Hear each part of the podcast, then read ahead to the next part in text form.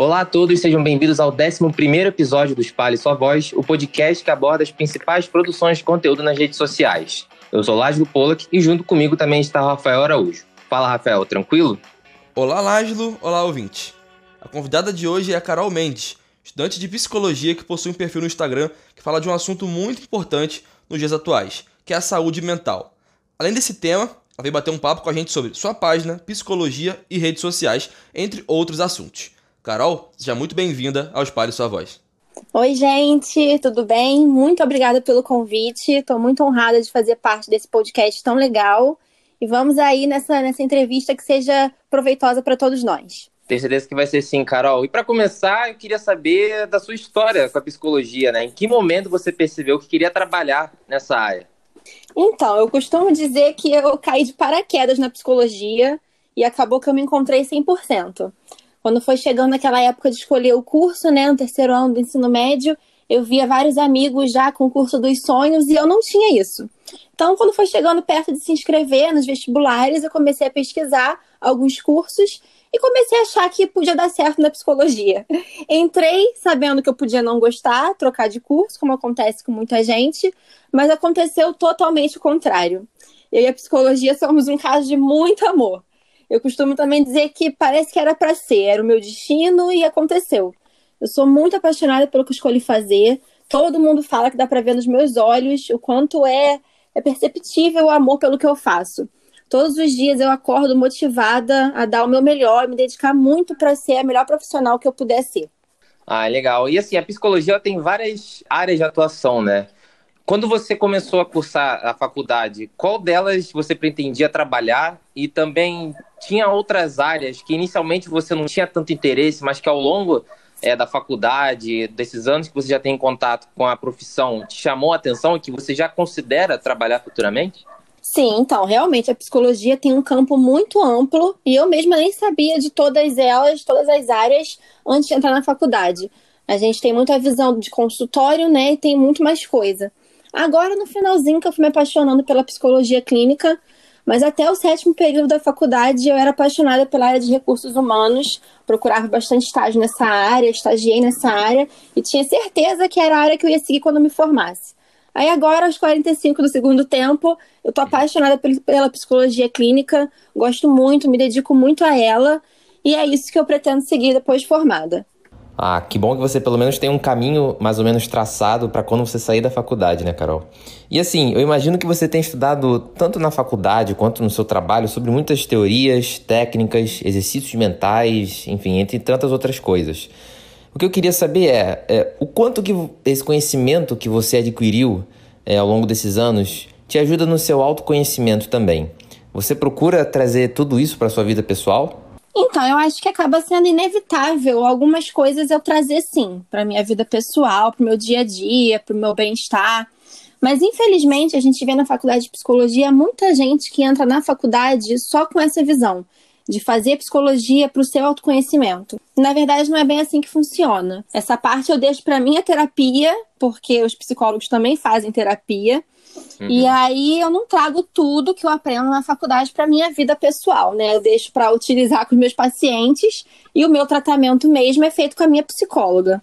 Sim, aí é, você falou sobre a terapia, é, muitas pessoas acabam procurando o psicólogo, ou em casos mais graves, psiquiatra, trazendo né, sintomas de transtornos mentais, como ansiedade, depressão, e até, até mesmo casos mais graves, como síndrome do pânico, por exemplo. Há uma preocupação entre vocês, psicólogos, de não se envolver tanto com o caso dos pacientes a ponto de acabar prejudicando a própria saúde mental? Então, a nossa profissão ela exige muito da gente, né? Não é uma coisa muito simples, a gente precisa estar tá bem para conseguir exercer. Mas, do meu ponto de vista, não se envolver com os casos é difícil para você conseguir realizar um bom tratamento. Eu parto do princípio que eu preciso estar ali 100% pelos meus pacientes para poder fazer um bom tratamento com eles.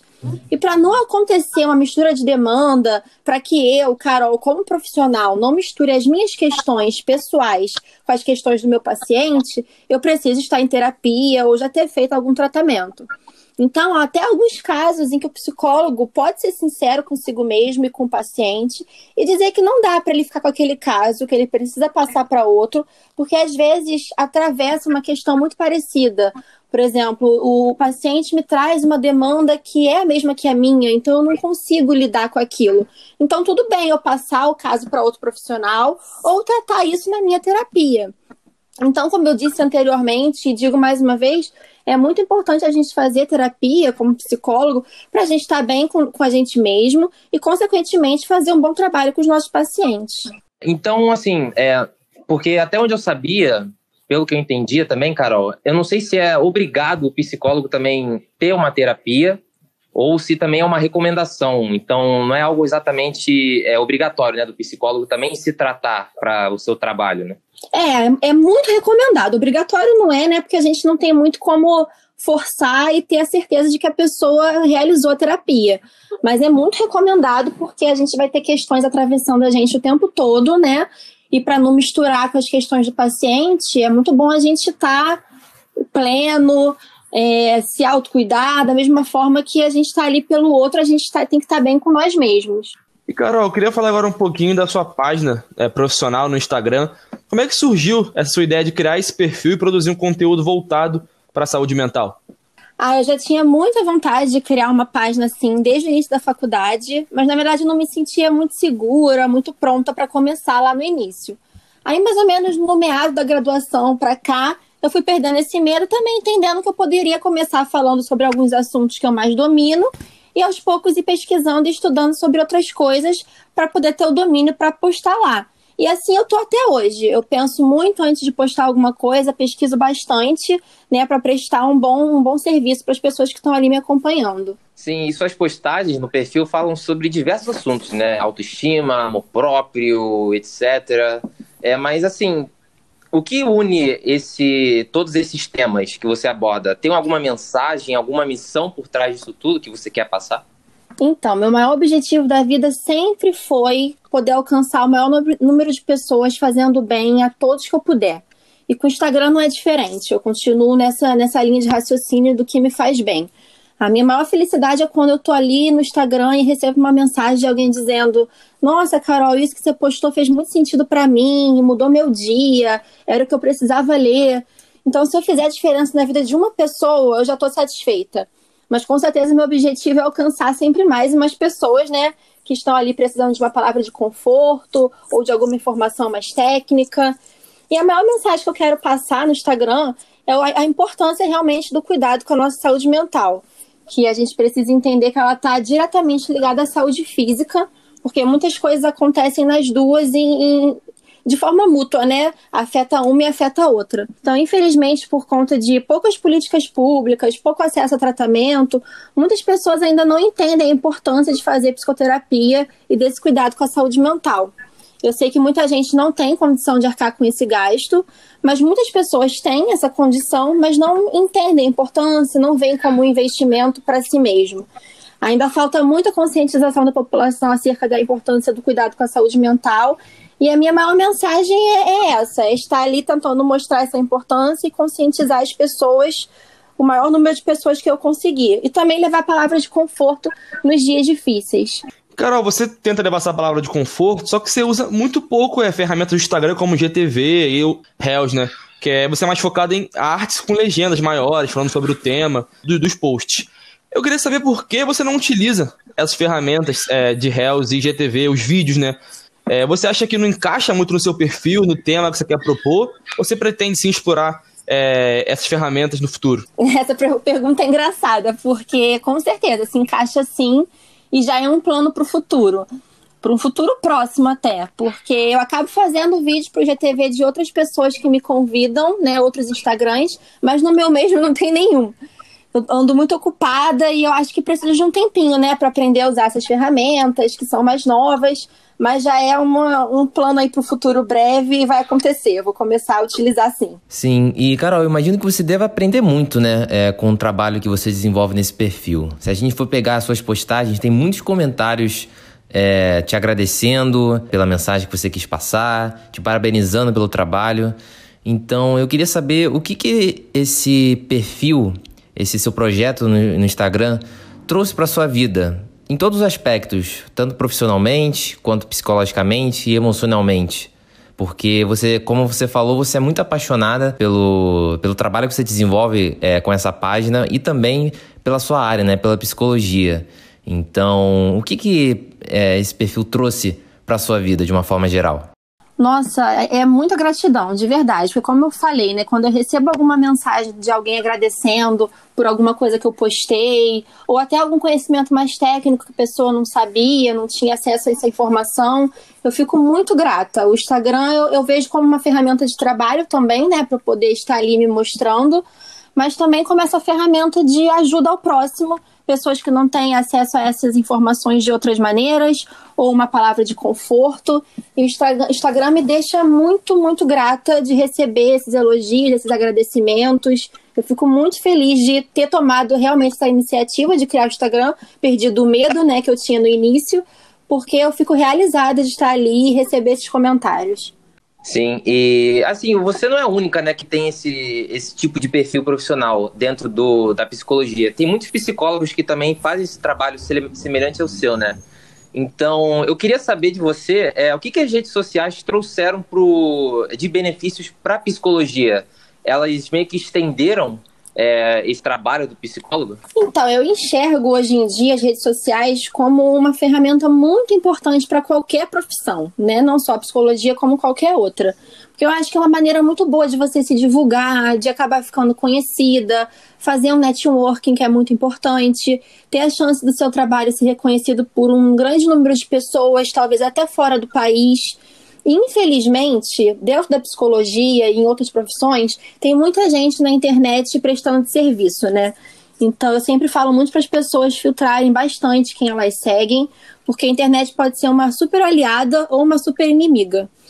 E respondendo à pergunta, eu acho que sim, dá para dizer que as redes sociais podem estender, sim, o alcance de trabalho em todas as áreas, né, na psicologia e em outras, como eu disse, justamente por tudo isso que eu citei lá no início, de você se mostrar e realmente estar lembrada ali todo dia postando, porque tem que ter consistência, dá trabalho ter Instagram profissional.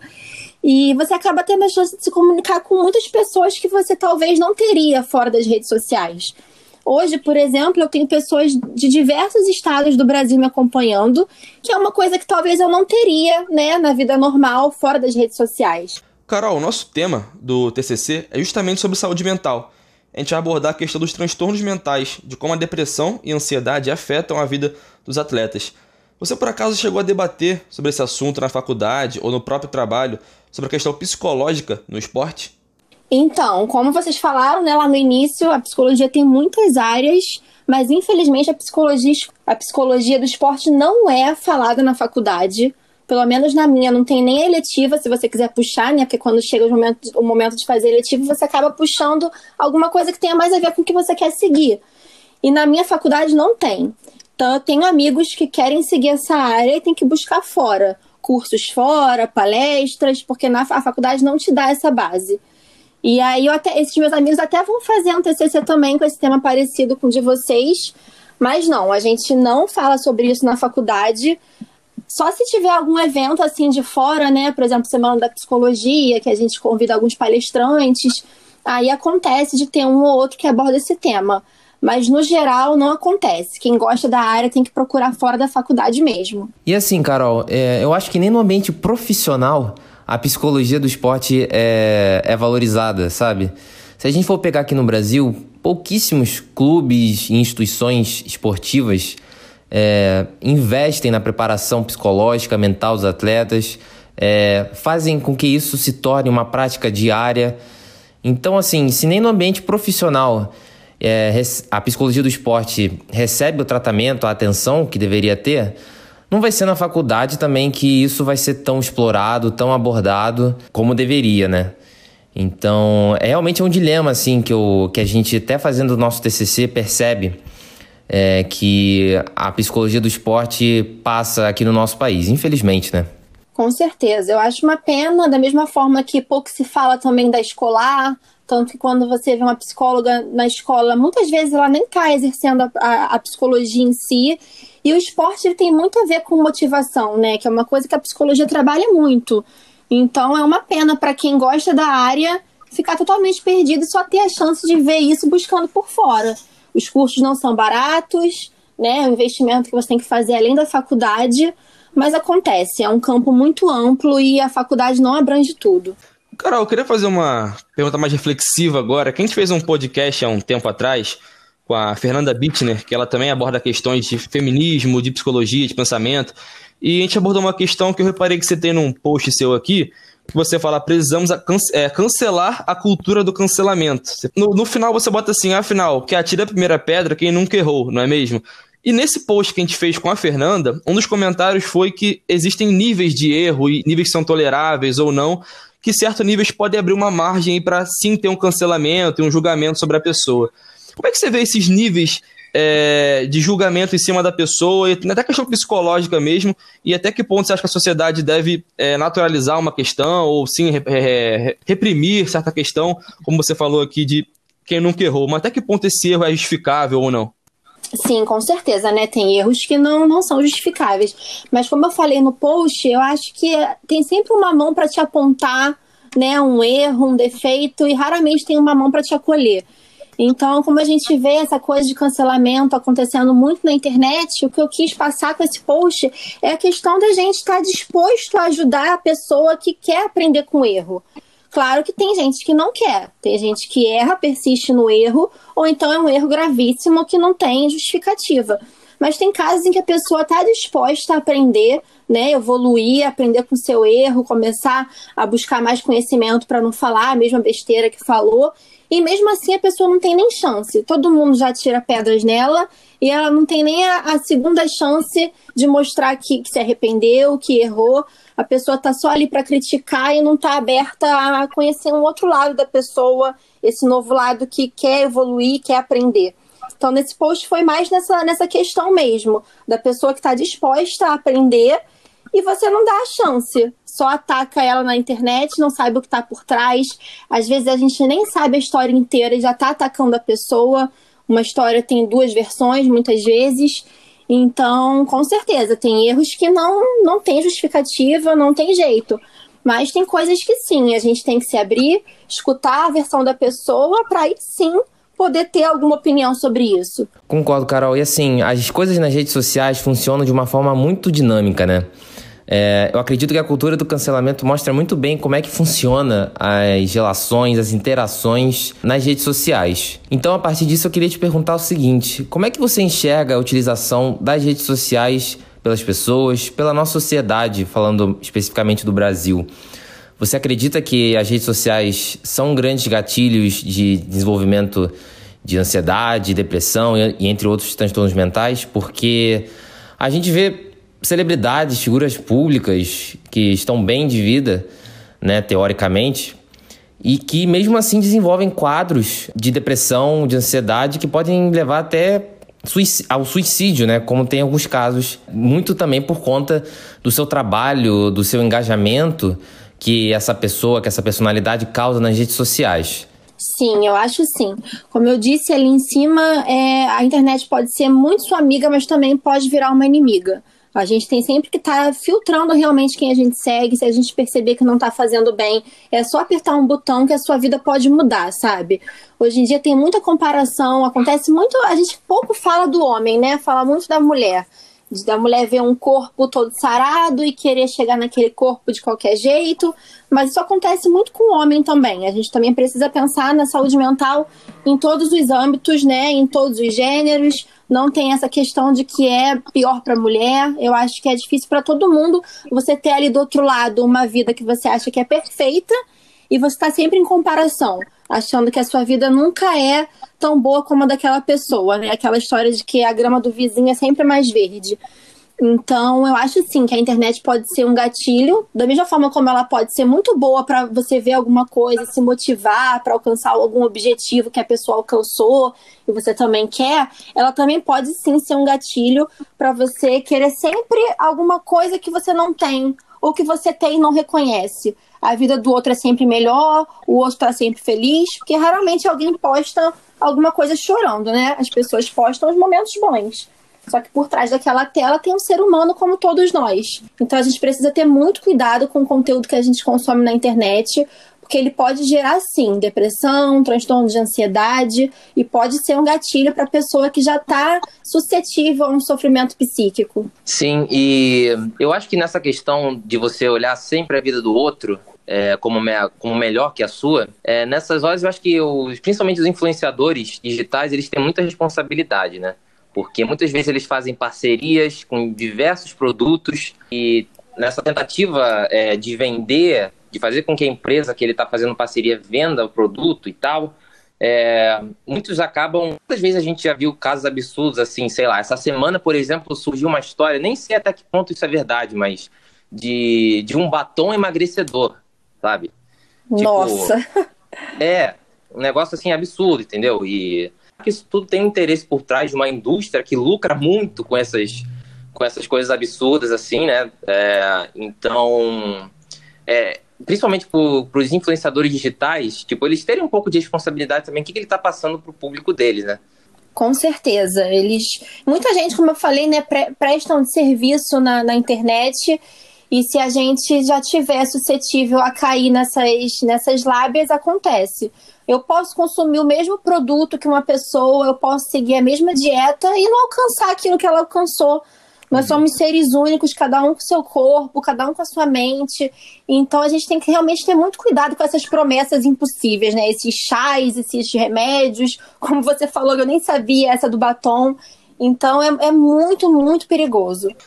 Carol, eu queria tocar num tema agora, aproveitando até essa questão que você abordou numa outra resposta de ansiedade, depressão, que esse período de pandemia foi muito complicado, né? Tem gente que era é, frequentemente saía para trabalhar, é, dia, dia inteiro não parava em casa, era muito agitada, teve que parar, teve que ficar é, meses em casa sem fazer nada ou trabalhando remotamente.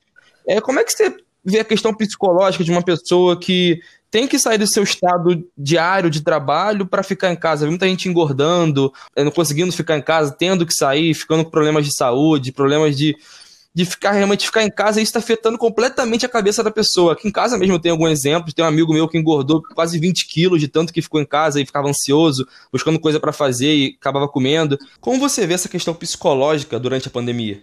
É, a pandemia trouxe muito sofrimento psíquico para muita gente. Eu consigo observar muita gente que já tinha alguma questão psicológica acabou agravando e pessoas que nunca tiveram nada começaram a ter e não souberam lidar com isso, ainda mais num momento tão difícil como esse que precisou fazer a gente parar, né? E do nada tudo, tudo voltando, entre aspas, ao normal e você tendo que se, se reinventar a questão de home office que está fazendo muita gente trabalhar muito mais do que as horas que estaria na empresa ou onde, onde quer que trabalhe, né?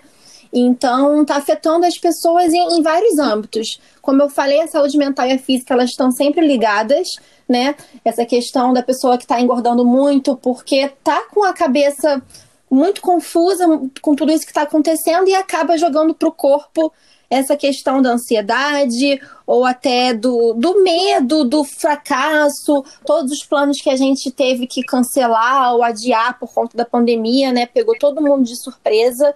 E aí a gente está vendo, né, na psicologia, uma quarta onda do Covid, que é a questão da saúde mental. Vai vir muita complicação ainda, está começando, mas já está bombando realmente essa questão psicológica que está vindo através do Covid por conta da pandemia. E aí a gente tem a preocupação com a saúde física no Covid e tem a preocupação com essa quarta onda dos transtornos mentais. É, quando você fala em quarta onda, é, como é que é. O que eram as três anteriores? Como é que você. A psicologia trabalha nessas ondas aqui durante a pandemia? Não, então, são as ondas do Covid mesmo, né? Porque não foi só uma. E aí a, a, questão da saúde mental vem como a quarta onda. Depois que passou tudo que você acha que vai estabilizar, veio vacina, passou o Covid, a gente nem sabe, né, se a vacina realmente vai acabar Sim. com o Covid. Tudo isso é muito incerto. E aí o que vai vir após isso tudo são essas questões de saúde mental. Todo mundo muito abalado, como eu disse, as pessoas que já tinham alguma questão estão mais graves e pessoas que, que sempre foram super estáveis em relação a isso estão começando a ter. Então a quarta onda realmente está ligada à saúde mental, ao que vai vir após o Covid. E nos lugares que você trabalha, Carol, você percebeu uma piora também é, nos casos dos pacientes, tanto dos seus pacientes quanto pacientes dos seus colegas de trabalho? Como, como é que você tem percebido dentro dos locais onde você trabalha? Então, eu trabalho com crianças no, num consultório infantil e no SPA da faculdade, que é um serviço gratuito de psicologia, eu atendo um homem adulto e uma senhora moça da terceira idade, né? Os do SPA disseram que estavam muito bem antes da pandemia e com a pandemia voltaram a ficar muito nervosos. Eles já estavam em tratamento antes da pandemia e com a pandemia o SPA da faculdade parou. Então eles ficaram sem esse, esse acesso ao tratamento por alguns meses. Então eles falaram que com a pandemia eles voltaram a estaca zero. Tudo que eles tinham melhorado piorou, Caramba. estagnou o tratamento e as crianças também tá demais, porque a gente tem a, a, a, ideia de que criança não sente, mas criança sente tudo, tanto quanto a gente ou até mais. E aí o que está acontecendo agora é essa questão de eles estarem sem contato né, social com os amiguinhos da escola e tudo mais. Agora, aos poucos, tem algumas escolas já voltando, então eu vou até poder observar como vai ficar isso. Mas até agora o que a gente estava vendo era muita desregulação emocional e comportamental nas crianças. E também começou a ter o fato dos pais que estão voltando a trabalhar. A criança ficou em média uns 5, 6 meses com os pais em casa e tem muitos pais que estão voltando para a empresa, né, saindo do home office. Então também está tendo muito esse sofrimento da distância dos pais, né, porque a criança acostuma com a presença do pai rapidamente.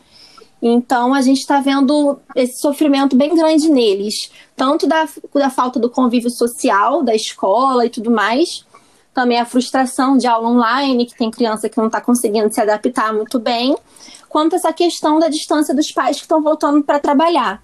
Carol, você falou da.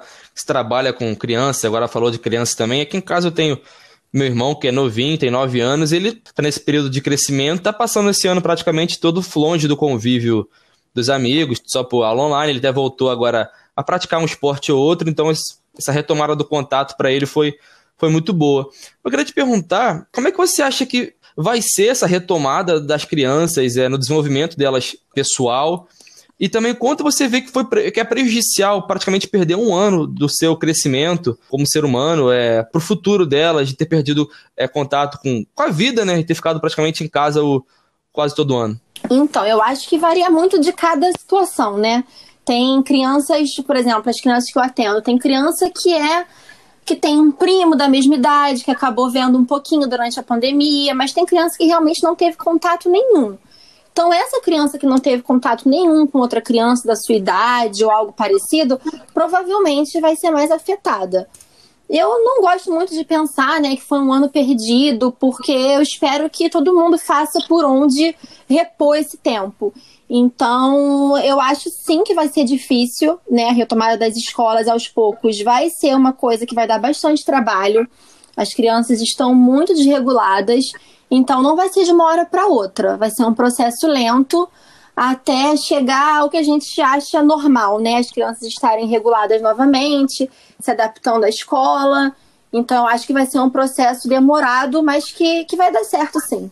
Pois é, e assim, é, essa semana que a gente está gravando, é, saiu algumas notícias que é, provavelmente a chance da vacina para a Covid não surgir em 2021, provavelmente que jovens saudáveis, a previsão é que só se vacinem em 2022, então infelizmente vamos ter longos meses aí para todo mundo, né? Mas no caso aqui para as crianças também vai ser bem pesado. Com certeza. E Carol, pois é. E no último dia 10 de outubro foi o Dia Mundial da Saúde Mental.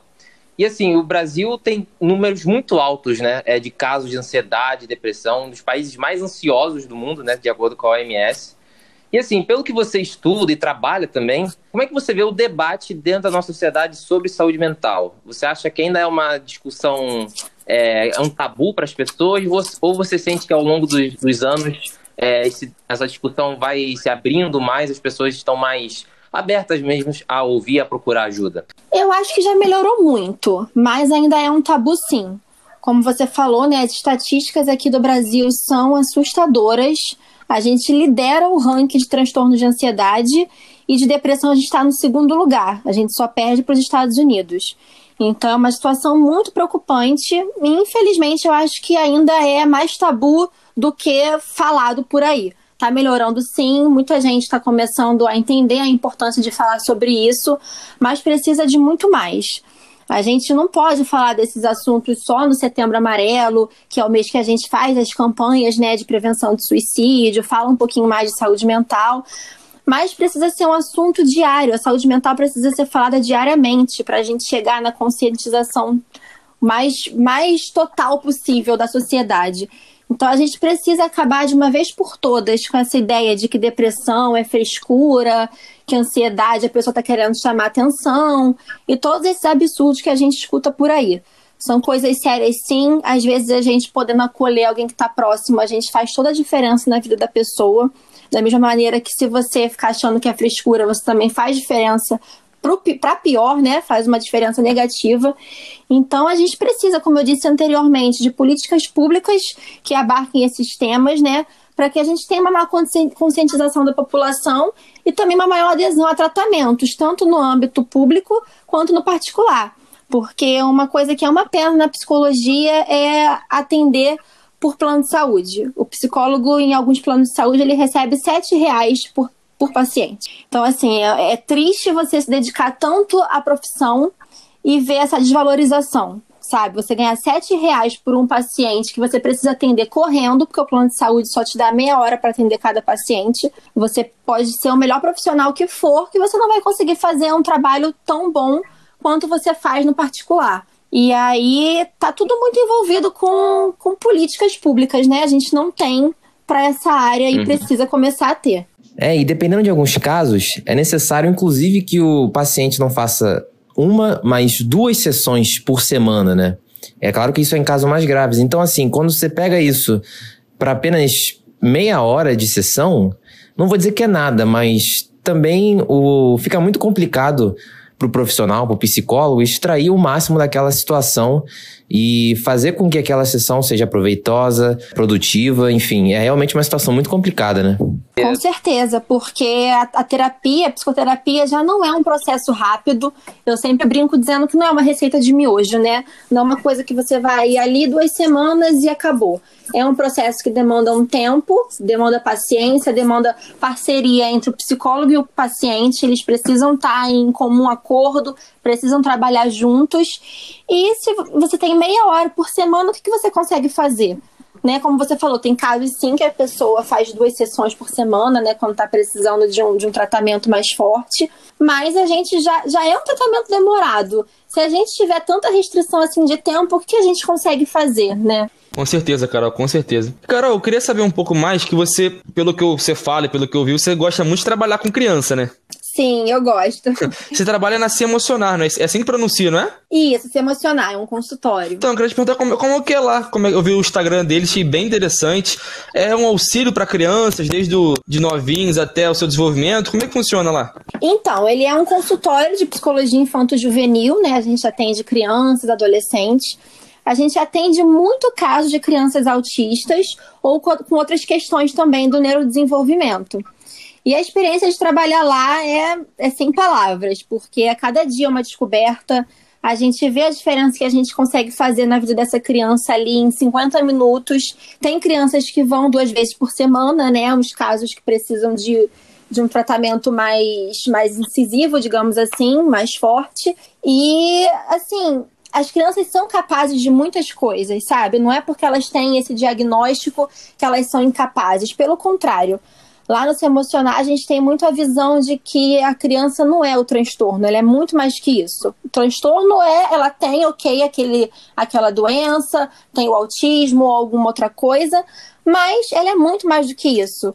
Elas são capazes de muitas coisas e a gente precisa acreditar na potencialidade delas para ajudar com que elas também acreditam, né, no, no quanto elas são capazes. É legal. E, assim, você falou que além de criança, você também tem um paciente de terceira idade e um adulto, não é isso? Se eu não estou errado. Isso, isso mesmo. Quais são as principais diferenças entre você trabalhar com uma criança e um adulto? É independente se é terceira idade ou é, um pouco mais novo, mas essa a principal diferença entre trabalhar com criança e trabalhar com adulto. É mais desafiador, você imagina? Então, eu acho que sim, porque nem sempre a criança vai chegar falando para você diretamente o que ela tá sentindo, né? Tem muita criança que fala assim, vem com a frase pronta já, a gente até pega de surpresa como ela tá consciente do que tá sentindo. Mas tem muita criança que a gente vai através do brinquedo, através do desenho, e o adulto não. Tem adulto também que na terapia às vezes fica em silêncio, você precisa esperar o momento dele. Mas, no geral, o adulto chega já te falando diretamente o que ele está sentindo, o que aconteceu na semana, quais são as questões que estão atravessando ele. Mas a criança, raramente, né, não é tão comum isso. Ela vai, a gente vai precisar observar essas coisas através de outras, de outra, de outros, de outras ferramentas, o desenho, o brinquedo, para poder tirar alguma coisinha do que ela está sentindo. Então, trabalhar com criança é um desafio, sim, e é outra coisa que a gente pouco vê na faculdade. Quem gosta também tem que realmente procurar fora. E é um super desafio por essa diferença, né? Da criança nem sempre chegar falando o que está sentindo e o adulto já vai mais direto ao ponto. Não, então eu queria até aproveitar essa questão que você falou de, de, de lidar com diferentes é, tipos de pessoas. Eu vejo muito senso comum. Acho que isso vem mudando um pouco, com tanto que vem sendo falado, doença, é, transtornos mentais como ansiedade e, e depressão e, doença, e conceitos gerais da mente. É, esse tabu que existia, que era visto muito como uma pessoa é, fraca, ou que não era boa de cabeça, ou que era falta de coisa para fazer, alguma coisa assim, tinha muito essa, essa, esse rótulo em cima de quem tinha um certo transtorno mental, tinha que buscar uma ajuda. É, como é que a psicologia trabalhou isso e trabalha isso hoje, entendeu? Como é que mudou de algo que era um tabu para hoje ser algo mais falado? Você vê essa, essa mudança? É, como eu falei, ainda é um tabu sim, mas eu acho que muita coisa melhorou. Da mesma forma como eu ainda fico chateada, né, pensando na desvalorização da psicologia, eu também reconheço que muita coisa de um tempo para cá mudou. A psicologia é uma profissão muito, muito nova então também não tem como a gente querer um milagre, né? Que do nada as pessoas entendam a importância de um, desse tratamento da mesma forma que entendem a importância de ir a um cardiologista, fazer um exame de sangue. A nossa luta diária é essa. Que a pessoa entenda sim que ela precisa cuidar da saúde física tanto quanto da mental e vice-versa. Mas aos pouquinhos eu acho que a gente vai chegar lá, porque é, é uma profissão nova, mas muita coisa já mudou em tão pouco tempo. Hoje em dia você ainda vê sim muitas pessoas dizendo que é frescura, que a pessoa é louca, que não vai procurar terapia porque não é maluco. Mas ao mesmo tempo a gente já vê muita gente que pensava isso e hoje em dia tá fazendo terapia e tá entendendo a importância, né? Quando você vê na pele, sente na pele, é diferente. Eu conheço, eu tenho amigos que sempre falaram: ah, vou fazer terapia para quê? Não é ficar ali conversando com alguém que vai resolver meus problemas. E, gente, psicólogo não resolve problema de ninguém. Quem dera que a gente tivesse esse poder. O que a gente faz é conseguir te ajudar a lidar com os problemas, porque eles sempre vão existir, né? Psicólogo não faz uma mágica e acaba com seus problemas. E aí, esses meus amigos que diziam isso, hoje estão em terapia e até deram depoimentos para o meu Instagram falando sobre o quanto é, morderam a língua, né? De dizer que terapia não serve para nada e hoje acham incrível. Então, aos pouquinhos, a gente está conseguindo essa conscientização das pessoas. Sim, e assim, eu te falo que esse tipo de pensamento que você citou dos seus amigos, é, eu até acredito que não seja algo muito, num passado muito distante, né? Coisa de, sei lá, cinco anos atrás, eu também tinha amigos que achavam que, enfim, terapia era coisa também para maluco, coisa, conversar com o cara e tal. Então, assim, eu vejo que nos últimos anos, principalmente, eu não sei se foi uma percepção minha ou se realmente mudou, mas eu senti essa mudança de pensamento da sociedade é, nos últimos cinco, quatro anos para cá. Não sei se você concorda comigo, você também percebeu isso? Sim, eu concordo. Eu entrei na faculdade há um pouquinho mais de quatro anos, né? Vou, vou terminar ano que vem, e eu percebo muita diferença de quando eu entrei para hoje. Então, cada dia eu fico mais feliz, né? Porque eu quero que a gente chegue no lugar que a gente merece, o cuidado com a saúde mental mental chega onde ele merece, a, a psicoterapia chega onde ela merece. E eu acho sim que, que melhorou rapidamente, como eu disse, né? É uma profissão muito nova, mas também teve um boom dos transtornos mentais, de, de ansiedade, depressão. Começamos a falar sobre suicídio. Então, de um tempinho uhum. para cá, como esses, esses assuntos começaram a ser mais falados, nas redes sociais também, com o boom do Instagram, eu acho que tudo isso colaborou muito para esses assuntos estarem à tona e mudando o pensamento dessas pessoas que não, não acreditavam né, na ansiedade, na depressão, só viam como frescura. Carol, de um tempo para cá, vem crescendo muito o mercado dos profissionais que são classificados como coach, que falando de forma mais simples, eles buscam passar uma mensagem de ajuda e tentar até orientar a pessoa para que ela consiga resolver um problema, ou até superar uma situação difícil que ela esteja passando na vida. É, eu já vi em alguns locais, artigos, matérias na, na internet, certas comparações é, entre psicólogos e coach. Eu queria saber, claro, tirando a formação acadêmica, qual é a sua visão sobre isso? Se tem uma comparação ou não? Então, tem, tem coaches e coaches, né? Tem pessoas que fazem uma formação bem legal, mas tem pessoas que fazem um cursinho de uma semana e já se intitulam alguma coisa. Então é muito complicado. O, o meu receio com o coach é das, das, pessoas que chegam lidando com os problemas como se tivesse uma receita de bolo para você acabar e resolver a sua vida sabe? Como eu falei, na psicologia é um tratamento um pouco mais demorado para você chegar ao autoconhecimento, a entender suas questões, saber você mesmo lidar com elas aos poucos. E no coach parece que a pessoa vai chegar ali, vai te falar umas cinco frases motivacionais, vai te dar uma receita de bolo, você vai seguir, você vai ficar bem. E na prática não é assim. Então, acho que a maior diferença é essa: é você entender que na terapia você vai ter as ferramentas para você ficar bem consigo mesmo, da mesma forma que no coach também tem, mas não dessa maneira tão tão de prontidão, né? Como se fosse um, um passe de mágica e tudo se resolve. Pois é, isso que você falou é importante, né? Há coaches e coaches. E assim, por um lado, eu acho muito legal que que tem uma galera que, assim, é, dê algumas dicas que realmente podem ser saudáveis, que você pode adaptar para sua realidade, mas eu, realmente a grande questão é como se fosse uma receita de bolo, né? Uma ciência exata, tipo, de repente isso, essa dica ou esse conselho, sei lá, que esse coach fala para mim numa live no YouTube, pode funcionar para uns, mas para minha realidade isso não, isso não acaba, é, não acaba funcionando entendeu? Então, eu acho que é, essa é aí que pode entrar também a figura do psicólogo, né? Você vai estar tá lá com a terapia, você vê lá o, o profissional toda semana, ele também vai, vai te conhecendo. Porque, assim, eu sou muito adepto, Carol, é, do, da, da terapia presencial, assim. Atualmente eu faço online por questões óbvias, que são de quarentena, que eu não me sinto confiante de ir até o consultório. Mas, assim, é nítida a diferença, assim, as, por mais que ainda sejam muito boas as minhas consultas com a minha terapeuta, é, é muito diferente do, da, da, da presencial, sabe? Lá eu pô, eu converso com ela, tô de frente para ela, é outra energia, sabe? Sim, é. Hoje em dia a gente precisou se adaptar, né? Demorou um pouquinho para psicologia entrar nessa modalidade online. O meu estágio até estava parado na faculdade por conta disso, porque o Conselho Federal de Psicologia não tinha liberado que estagiários atendessem de forma remota, mas eu mesma, como né, quase profissional, também sinto diferença. Eu, a psicologia tem muitas abordagens, muitas linhas de, de pensamento, e a abordagem que eu escolhi seguir, ela é muito da presença, sim, de comunicação não verbal também, a gente está ligado a tudo, a gente está ligado no corpo inteiro.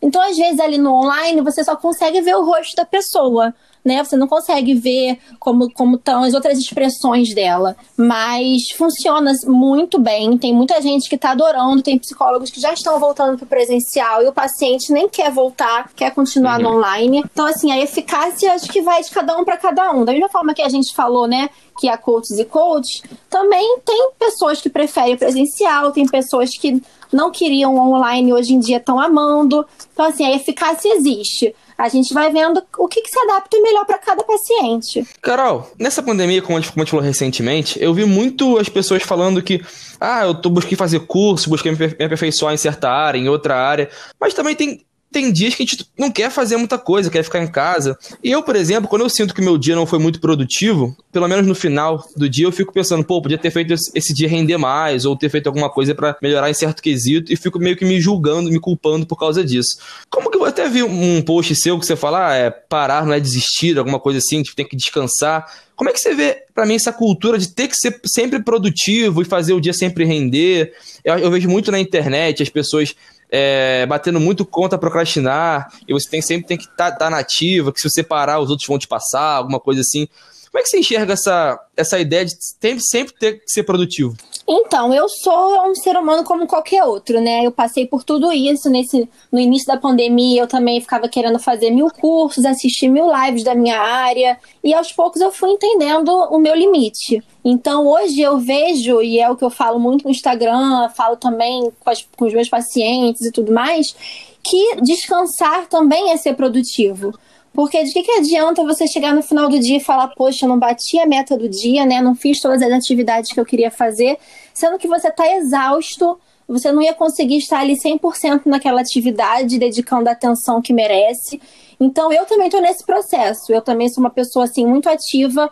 Eu gosto de estar sempre estudando, ainda mais que a minha área demanda muita dedicação. E, por mim, às vezes, eu, eu perco, perco tempo ali no computador. Quando eu vejo, já passaram horas demais e eu não parei para nada. Mas, aos pouquinhos, eu estou entendendo que o descanso também é produtivo.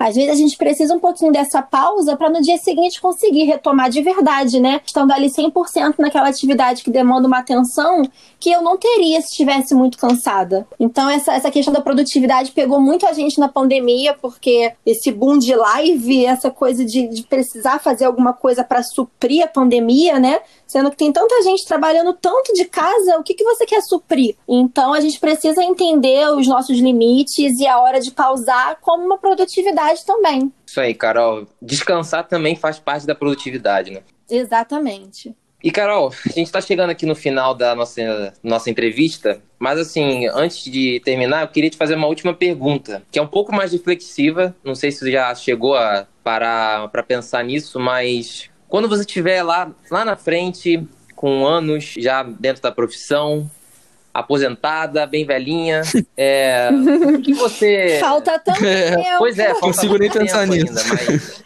Não uh... consigo nem pensar. Mas qual o legado que você quer deixar? Porque é um assunto que envolve todo ser humano. A saúde mental é muito importante para todos. É, como eu falei, quando estiver lá na frente, fala: Caraca, eu consegui cumprir a minha missão, o meu propósito. Uhum. O que, que você quer. Qual o legado que você quer deixar aqui entre seus pacientes, na sua área, de uma forma geral? Então, um dia desses eu li uma frase que, que eu achei que me definiu muito e, e vai muito para essa, essa pergunta do legado que eu quero deixar eu preciso entender todos os dias, até o dia que eu estiver bem velhinha e me aposentar, se Deus quiser isso vai acontecer, né, gente? Porque como é que se aposenta no Brasil hoje em dia? É, Mas vai acontecer. Eu quero que todos entendam e que eu entenda que não dá para ajudar todo mundo, mas que se uma pessoa ajudar uma pessoa, já faz a diferença. Então, o que eu penso todos os dias é isso, que claro que eu quero alcançar o maior número de pessoas que eu puder, mas se eu conseguir ajudar uma pessoa a transformar a sua vida, proporcionar um bem-estar, eu já vou ter sido muito feliz. Então, o meu, meu propósito é esse, eu espero cumprir, né? Que eu entenda que. Eu entenda e faça os outros entenderem que a gente não consegue abraçar o mundo, a gente não consegue ajudar todos. Mas o pouquinho que a gente fizer, a gente acha que é pouco, mas pro outro é muita coisa. Sensacional, Carol. Bom, com essa a gente encerra mais um episódio do Espalhe Sua Voz. Foi uma conversa ótima, em que foram abordados muitos pontos importantes sobre saúde mental. E espero que você tenha curtido também. Ah, eu amei. Como eu disse no início, foi uma honra o convite. A conversa foi muito leve, foi muito necessária também. Espero que, que muita gente possa ter acesso e tenha um novo olhar né, sobre a saúde mental, que é a mensagem que eu quero deixar sempre, nosso cuidado com, com nós mesmos, para a gente poder ter uma vida de qualidade, saúde em todos os âmbitos. Muito obrigada pelo convite, meninos. Fiquei muito honrada mesmo. Contem comigo para qualquer coisa. Show de bola, Carol. E aproveita o espaço para divulgar o seu perfil e o do Se Emocionar também. Ah, tá bom. A minha página do Instagram é carolmendespc e da, do Se Emocionar é arroba se emocionar underline infantil. Segue a gente lá que tem bastante coisa legal. Isso aí, sigam eles lá nas redes sociais. E valeu, Rafa. Até a próxima. Valeu, Lajo. Quero agradecer mais uma vez a Carol. Acho que conseguimos aqui debater diversos assuntos muito importantes de forma leve. É, espero que os ouvintes consigam absorver o máximo de coisas boas desse nosso papo. Então é isso, pessoal. Semana que vem voltamos com mais um episódio. Um grande abraço a todos.